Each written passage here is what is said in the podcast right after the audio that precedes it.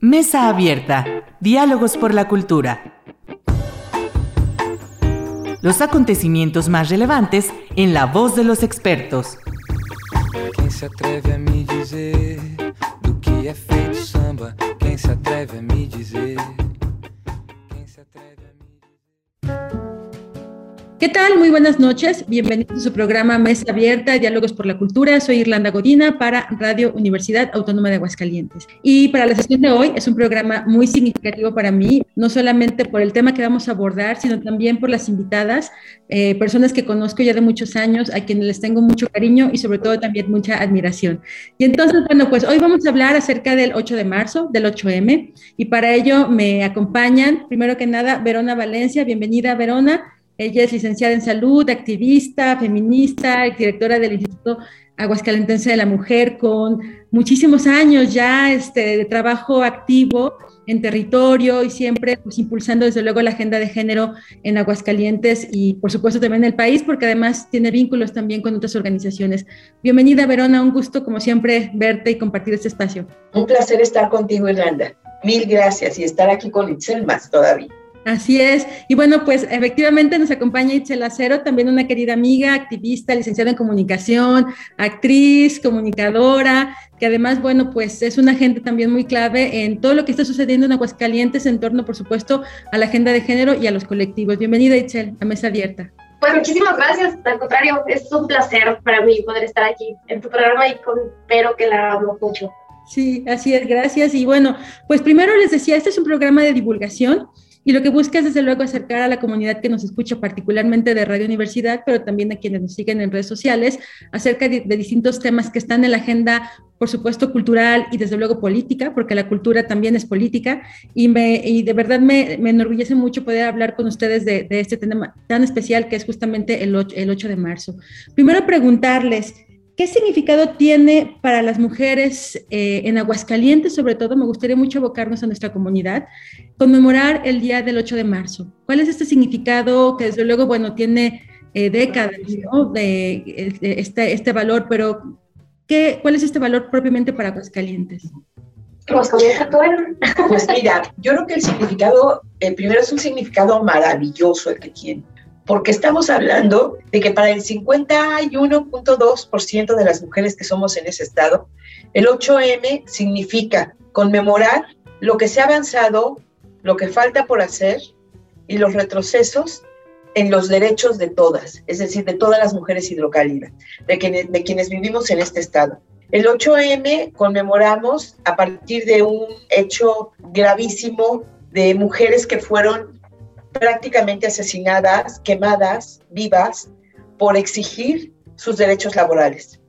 Estos derechos laborales, obviamente, fueron avanzando a partir de esas, de esas muertes. Y vemos que muchos de los derechos que se han logrado de las mujeres han sido solamente a partir de mostrar que efectivamente las mujeres están viviendo situaciones que les están haciendo invalidar todos estos derechos. Entonces es un día de conmemoración, no es un día de celebración, no es un día en el que necesitamos que nos den flores o que nos inviten a desayunar o que nos feliciten. Es un día que ojalá y todas las personas que les interesa cuestionaran a cada mujer cómo van sus derechos, qué les falta, qué les sobra, qué necesitan y a dónde puedan acudir. ¿No? Eso sería maravilloso porque estaríamos en otro nivel de sociedad, en otro nivel de información y en otro nivel de vivencia de derechos humanos de las mujeres. Sí. y, y, creo que es este año en específico, abonando, eh, creo que para las mujeres es un año muy, muy catártico, pero una catarsis diferente, ¿no? Creo que también es, este año nos da la oportunidad de reconocernos como mujeres muchas sobrevivientes, otras que pues hemos pasado, sé que la, en específico como el tema de la pandemia, ¿no? En, en, la desigualdad de género está muy cañona, peor con la pandemia, y hay un montón de mujeres que sobrevivieron estos dos años a la escuela virtual, al trabajo virtual, a la casa, a tener un montón de gente en casa, a la enfermedad, ¿no? a las enfermedades, a los cuidados de las mismas. Entonces creo que este, este 8M en específico, eh, al menos para Aguascalientes, que hemos, lo que hemos analizado con otras compañeras, es eso, eh, es un momento como reconocernos que estamos, que falta un montón, pero hemos avanzado también, ¿no? O sea, también es como un análisis de no todo ha sido negativo y, y algo como lo que nos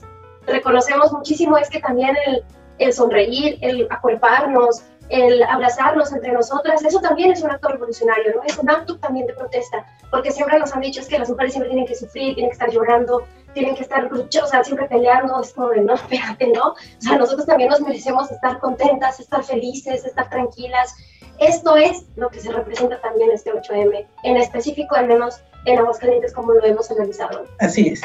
Y preguntarles, ¿cómo ha cambiado el 8M en Aguascalientes? a lo largo de la última década, sobre todo por dar un tiempo delimitado? ¿Cómo ha cambiado? Pues yo pensaría, no de la última década, desde que empezamos, Irlanda. El, 8M lo mencionábamos nada más quienes estábamos de alguna manera iniciando el movimiento feminista y solamente en radio salía y lo pedíamos y exigíamos a los gobiernos, pero éramos muy poquitas. Estoy hablando de la década, de, finales de la década de los 80, principios de los 90.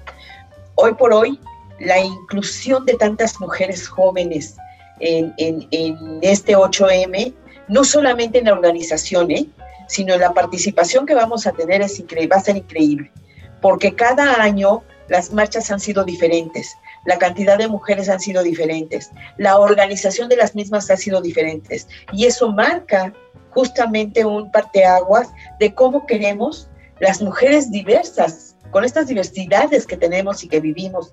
Y hablo desde las edades hasta las orientaciones sexuales, hasta las maneras de expresarnos. Ah, digo, somos tan diversas, pero nos reunimos en un día para poder exigir y también reunirnos, volver a vernos, abrazarnos después de casi, después de dos años en las que hemos estado encerradas prácticamente. Y, aparte creo, creo, que también ha cambiado mucho el discurso, ¿eh? O sea, claro está que no solo el que nosotros nos atrevamos a reunirnos o a conmemorar o a hablar del tema, ¿no? También es el discurso en los medios de comunicación, el discurso en las instituciones. Todavía hay instituciones ahí que, que les dan florecitas a sus trabajadoras, ¿no? Pero hay otras que no. O sea, creo que cada vez el discurso también ha cambiado un montón. Eh, sobre, también los medios de comunicación, ¿no? Luego los, los mensajes como del 8M siempre hablan como de feliz día de la mujer, tu mujer eres maravillosa, ¿no? Y ahora han estado cambiando yo, yo en mi experiencia, pues los últimos 11 años que estamos más en medios de comunicación, eh, pues yo he visto un cambio radical, ¿no? O sea, ahora es que escucho en la radio o, veo comerciales eh, donde se enfocan más en el tema informativo de la lucha y que incluso ya salen a decir, ¿no? No es una celebración, es conmemorar, o sea, ya, ya hay como esta, esta cierta conciencia, ¿no? Eh, el discurso público también ha cambiado muchísimo, el discurso político, perdón, eh, entre los partidos políticos, las personas del poder, ha cambiado un montón. Sí, y eso creo que pues ha sido gracias a acá a personas con nuestras... Y acá también. Como las, las, las, pioneras, ¿no? Pero también las nuevas generaciones. Eso ha, ha, favorecido un montón eh, también el que no solo que seamos un estado chiquito, sino como que no sea aún nos falta mucho para crecer a los otros municipios, pero creo que poco a poco también ha hecho este mensaje cambiante en los ayuntamientos, en los municipios, ¿no? Fuera de la capital. Sí, claro. Sí, y Verona, tú, tú hace rato hablabas justamente de avances y también retrocesos, ¿no? Que se están viviendo desde luego en Aguascalientes y que de alguna manera también, eh, y ustedes me corregirán si, no es el caso, pero que han también movido, movilizado mucho a las mujeres en estas condiciones de desigualdad, de precariedad, de, violencia. Eh, me gustaría justamente que, habláramos un poco sobre estos contextos en los que estamos hoy en día y de los cuales ya mencionaban particularmente en, en torno a la pandemia, pero sobre todo enfatizar por qué se vuelve importante y necesario justamente esta, esta marcha y esta muestra de diversidad de las mujeres en el estado de Aguascalientes.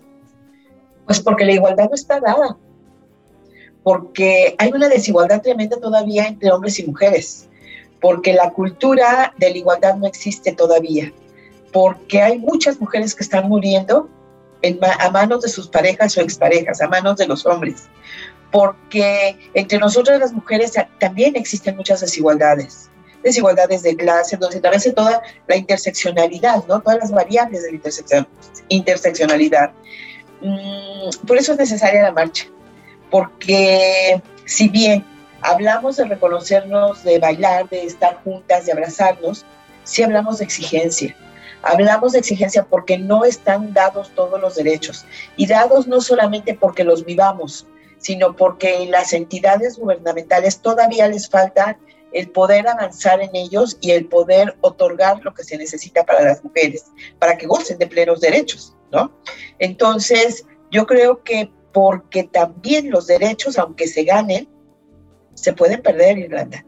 De un momento a otro no los pueden quitar, como ya lo hemos visto.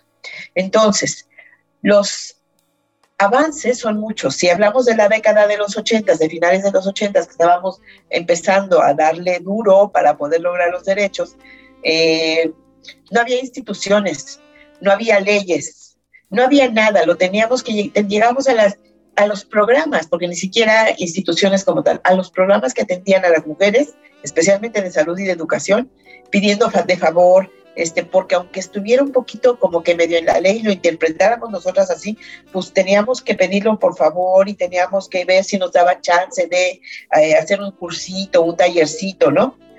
Pero las jóvenes de hoy abre los ojos a una sociedad en la que ya existen leyes para la igualdad, que existen leyes para prevenir, atender y sancionar la violencia, que hay instituciones que atienden a las mujeres víctimas de violencia contra las mujeres, que cada vez avanzamos más en el tema del derecho a decidir y federalmente está establecido que ninguna mujer que aborte tiene que ser negado el servicio, tiene que ser detenida, ¿no? Eso es un avance gigante, Irlanda.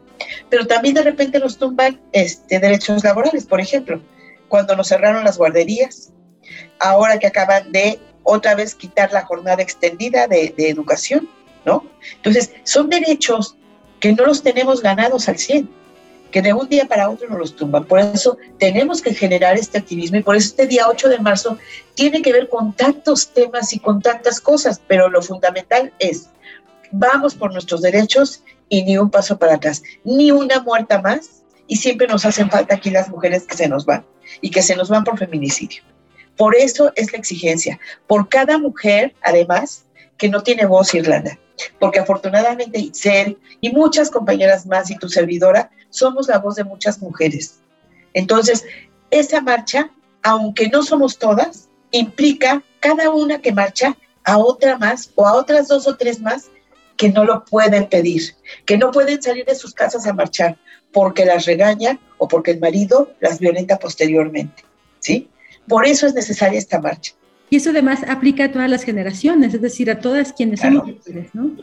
Claro. Adelante. incluso, eh, de que decía las nuevas generaciones, pero incluso eh, en la mañana eh, hablábamos un poco como de qué pasa con aquellas mujeres adultas mayores que siempre quisieron estar o externar sus dolores o sus violencias y nunca, y ahora eh, como que estas serían unas grandes oportunidades para que ellas también entren eh, en este modelo y, pues curiosamente eso, ¿no? O sea, que cada vez piden más este tipo de actividades, las marchas, y no, pero en este caso pues es el 8, pero en otras ocasiones sí es como de, va a haber más, o sea, con cada feminicidio que pasa, ya las, son dos preguntas, ¿cuándo vamos a salir a la calle? O sea, ya ven esa herramienta, o sea, ven esa acción como una herramienta. Para exigir. De exigencia. Ya no lo ven como, digo, sí hay cierto sector que nos siguen diciendo mujeres revoltosas, viejas revoltosas, pero creo que ya hay este mensaje de, a ver, la calle, o sea, tomar la calle no es nada más para hacer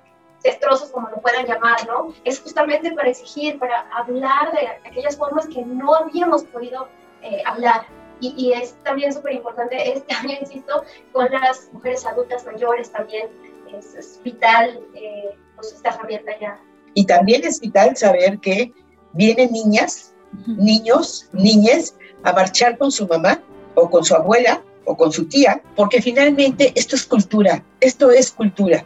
Y la cultura tiene que permear, como tú dices, a todas las generaciones. Entonces, habrá desde chiquitas y chiquitos, chiquites, hasta gente de, las mujeres de la tercera edad. Y eso es maravilloso porque justamente todas somos necesarias. Y, también algo que me parece significativo que me gustaría resaltar es desde luego las redes sociales. Yo creo que hablar del 8M hoy en día tendremos que también hablar de las redes sociales, en cómo se comunica y cómo se organiza desde luego este, estas, estas manifestaciones, ¿no? ¿Cómo han visto desde luego ustedes esta transformación y este impacto que ha tenido a partir de las redes? No, bueno, también ha sido, si está hablando de herramientas, híjole, sin las redes sociales, la verdad es que no pudiéramos llegar a todas estas mujeres, ¿no? O a todos estos, eh, curiosamente también nos ha pasado de a papás, ¿no? Sobre todo jóvenes, o sea, como más contemporáneos, menores de 45 años, eh, que dicen, o, sea, que son los papás los que ven en Facebook y, son al revés, ¿no? Que dicen, oye, hija, vas a la marcha. O sea, es al revés, ¿no? Está, está padre que esta, es, mm, pues nos permite eso, permite llegar a otros espacios, a, otras, a otras agrupaciones, ¿no? Eh, ahora hablábamos de que hay muchas chicas del oriente de la ciudad que se enteraron que sí iba a haber marcha, porque muchas estaban asustadas por lo del año pasado y, y no, y desconocían, desconocían totalmente, y entonces a raíz de que empezamos a, jalar toda la información a, a Facebook, Instagram y algunas en Twitter, híjole, nos ayudó un montón porque las chavitas ya eran así como de, ah, sí va a haber marcha, pero a ver, sí va a haber seguridad, es que cómo va a estar y cómo me puedo ir. Y, ahí nos abrió la posibilidad de solicitar incluso a movilidad puntos seguros de taxis seguros. Mm. O sea, se abren otras posibilidades, ¿no? Gracias a eso, que no lo habíamos contemplado de, sí, cierto, pues es que hay veces que los camiones ya se, ya se, saturan, ¿cómo vas a saber que un taxi a las nueve de la noche sí te va a subir eh, a varias chavitas, ¿no? Que sea seguro de llegar a casa. Y ahí nos abrió esta otra gestión, ¿no? Creo que las redes sociales han sido fundamental. Yo, yo creo que el movimiento no hubiera crecido tanto si no hubiera sido por redes sociales, para acabar pronto, ¿no? claro, desde luego. Y, que además decíamos, pues da la posibilidad de visibilizar las problemáticas, pero también las alternativas de, de organización, ¿no? Para esta exigencia de, de, derechos. Y justo eso quería preguntarles. Eh, por supuesto, bueno, pues eh, es importante, decíamos, visibilizar, expresar en las calles, tomar el espacio público, además, que es, es también eh, muy significativo, y desde luego también llevarlo, esta, esta, esta exigencia, acciones, eh, digamos, que impliquen otro nivel de gestión, como bien decía ahorita Itzel, ¿no? En el caso de la movilidad, bueno, pero ustedes han trabajado también de manera muy ardua y muy organizada en justo que estas expresiones, esas exigencias, se traduzcan en iniciativas. Y eso yo también le quiero resaltar que, justo lo que, lo que se expresa en estas formas de organización colectiva en el espacio público también llega a otros niveles, ¿no? Y que es parte también de, de estas gestiones que ustedes realizan de manera individual, a través de los colectivos y de las organizaciones en las que ustedes participan. ¿Cómo ha sido también este proceso para ustedes de que estas, estas exigencias se traduzcan en leyes? y se traduzcan en programas, eh, tanto del ámbito independiente como incluso institucional. Eh, pero bueno, tienes una, amplia experiencia también en instituciones, has estado en los dos lados y conoces las realidades y además esto, Itzel también conoce eh, colectividades que se suman a estas iniciativas y bueno, sí quiero resaltar este trabajo y que nos platiquen más sobre estos procesos. Mira, yo creo que depende de la persona que está al frente de la institución. Depende de la persona de que tenga voluntad política sea alguien del área municipal, estatal o el legislativo o la fiscalía. ¿eh? Se requiere voluntad política, pero también ha habido momentos en que hemos presionado tanto socialmente en los medios de comunicación que no les queda más que hacerlo, aunque no estén como tan convencidos o convencidas. El tema ha sido así sabemos y empezamos a detectar cuando sí existe esa voluntad política, pero no existe el conocimiento como para poder hacerlo de la mejor manera, entonces intervenimos obviamente las organizaciones sociales con lo que sabemos, con lo que creemos, con el, conocimiento previo de otras, eh, otros estados que hicieron este tipo de iniciativas y demás, o este tipo de políticas públicas en su defecto. Y podemos hacer muy buena sinergia cuando hay esa voluntad política. Cuando no la hay, es la presión social. Y a veces hemos hecho mucha presión social y de todos modos no nos pelan. O sea, no nos hacen caso, ¿no? Esa es la realidad. Eh, ha habido secciones que han pasado en blanco en el tema de género, que hemos intervenido en el legislativo, pero en programas pequeñitos que no son del Estado, que son de municipio, por ejemplo, ¿no? Pero también ha habido momentos de mucha voluntad política en los que se ve, se observa de verdad que puede haber un buen cambio voluntad política de transversalizar la perspectiva de género, de buscar la igualdad y de verdad se logran cosas, se avanza mucho. Y esa es mi experiencia. Como ciudadana lo vi. O sea, el avance de los derechos de las mujeres puede ser a partir de los gobiernos porque tienen más presupuesto que las organizaciones sociales. Y si vas de la mano con las organizaciones sociales apoyando en lo que se necesita, se avanza mucho en la sociedad y se avanza mucho en la cultura pero cuando solamente es de dientes para afuera, se queda en el discurso. no pasa nada. Te contratan para dar un taller como para taparle el ojo al macho. Para decir que hacen cosas, ¿no? Sí, o para decir que hacen cosas. Pero cuando no hay voluntad política, ni te pelan. Las organizaciones sociales verdaderamente no han existido en ese sexenio. O sea, esa, esa es la historia que nos ha pasado. Y cada trienio y cada sexenio en Irlanda es lo mismo, porque al nuevo gobernante, a la nueva gobernante, no le gusta lo anterior, pum, lo corta, lo quita y cambia.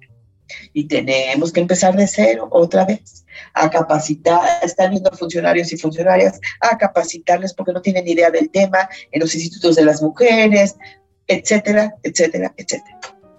Así es. Este es un, es un devenir eh, muy extraño, kafkiano a veces, ¿no? Kafkiano, pero que lo tenemos que hacer, porque vuelvo a decir, somos la voz de muchas mujeres. Y habrá mujeres que no estén de acuerdo con nosotras, pero la apertura de derechos está dada para todas. A lo mejor para ella no, porque no, lo, no quiere acceder a ese derecho. Está bien. Si es tu decisión, está bien. Pero que no sea una limitación por parte de nadie para una mujer. Eso es diferente. Sí, muy bien. Bueno, pues ya estamos por concluir, pero antes de terminar el programa, quisiera que nos dieran los pormenores justamente el día de mañana, que es este, la, la conmemoración y la marcha. Cuéntenos a qué hora, eh, cuál es el trayecto, algunas recomendaciones para quienes quieran sumarse, por favor, adelante. Sí. Arrancamos a las 5 a las cinco nos, nos, citamos allá en Fiscalía General del Estado sobre héroe de Nacosari, del lado, eh, pues a un costado del MP. A, a, las cinco y media partimos todas, todo héroe de Nacosari, Madero, hasta llegar a la explanada de la, de la Plaza de Armas. Donde, donde está la Excedra, hay que haber un, un escenario, esta vez pues el esfuerzo de un montón de mujeres, gracias a todas, eh, se, se, concretó un escenario, ese escenario va a permitirse ser un espacio cultural. Ahí se va a dar el posicionamiento, va a haber poesía, música y danza. Compañeras súper, súper talentosas y locálidas. Cerramos con Flor de Jade, nuestras queridas Flor de Jade, vamos a cerrar con ellas.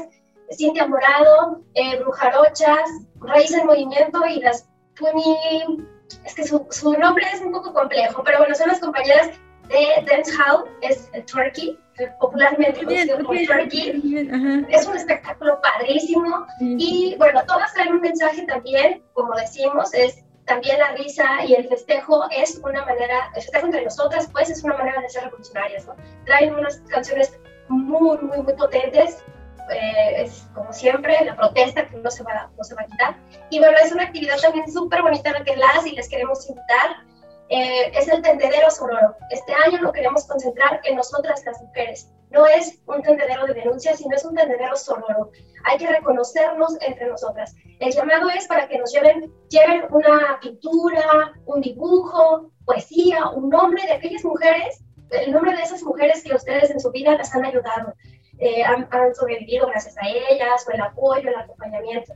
Va a estar ese tendedero para que nosotros ahí podamos colgar nuestra, a nuestra gran mujer, ¿no? Y también va a haber una actividad muy bonita para las infancias, y bueno, para todas las personas, pero lo pensamos también para las infancias, un mural, va a ser un gran mural, vamos a tener ahí, van a tener papel, plumas, crayones, colores. Y de todo para que plasmen lo que pues que, lo que quieran, ¿no? Ahí, eso, eso, va a ser del lado del patio de las jacarandas, justo afuera, si no adentro, sino justo afuera de ese lado.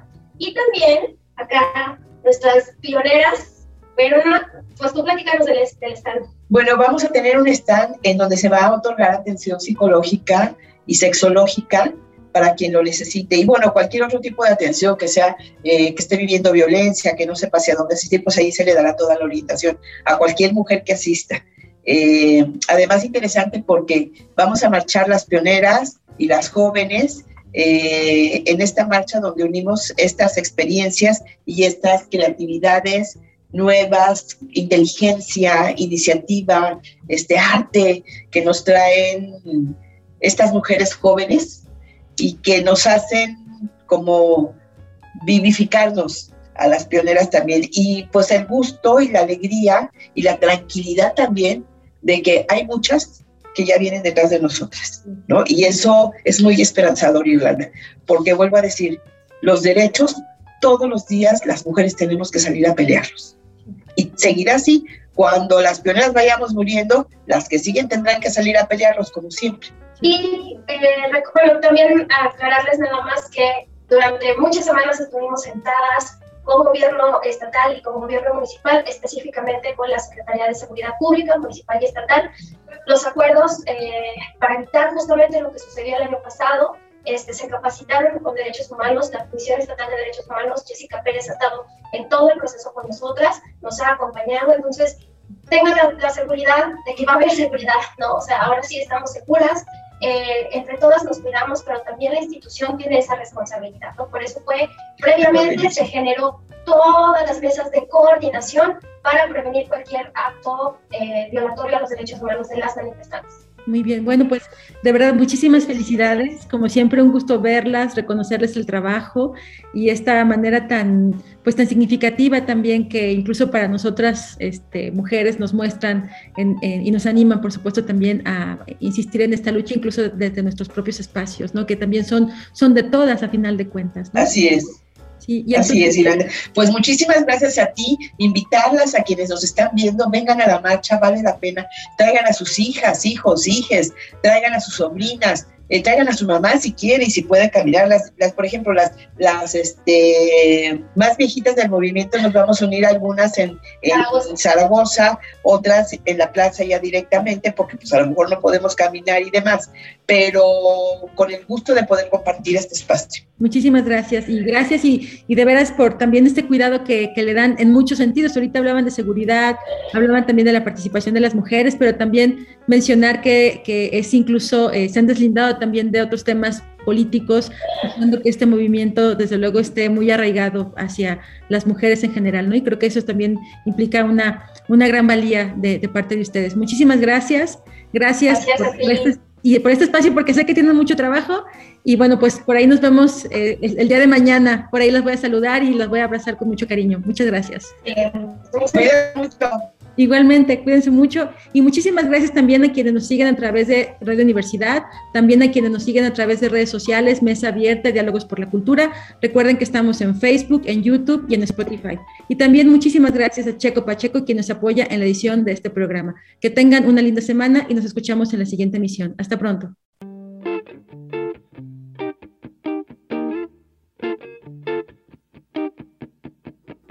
Mesa Abierta Diálogos por la Cultura. Nos escuchamos en la próxima emisión.